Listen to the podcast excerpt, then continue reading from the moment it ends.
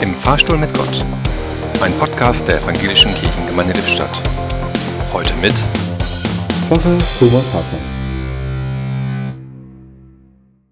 Der Pessimist sagt, schlimmer kann es nicht mehr kommen. Der Optimist, oh doch. Doch Spaß beiseite. Albert Einstein hat sich sehr viele Gedanken um dieses Thema gemacht und er stellt fest, unsere wichtigste Entscheidung ist, ob wir das Universum für einen freundlichen oder feindlichen Ort halten.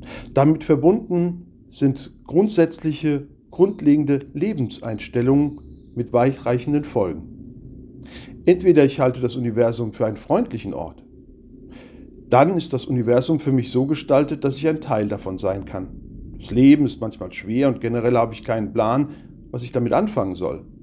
Aber im Großen und Ganzen ist es ein riesiger Glücksfall und ich will so viel wie möglich davon mitnehmen und verstehen.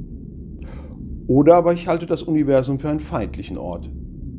Mein Leben und Glück werden ständig von außen bedroht, ich muss es gut verteidigen und auf der Hut sein, damit ich nicht zum Opfer werde.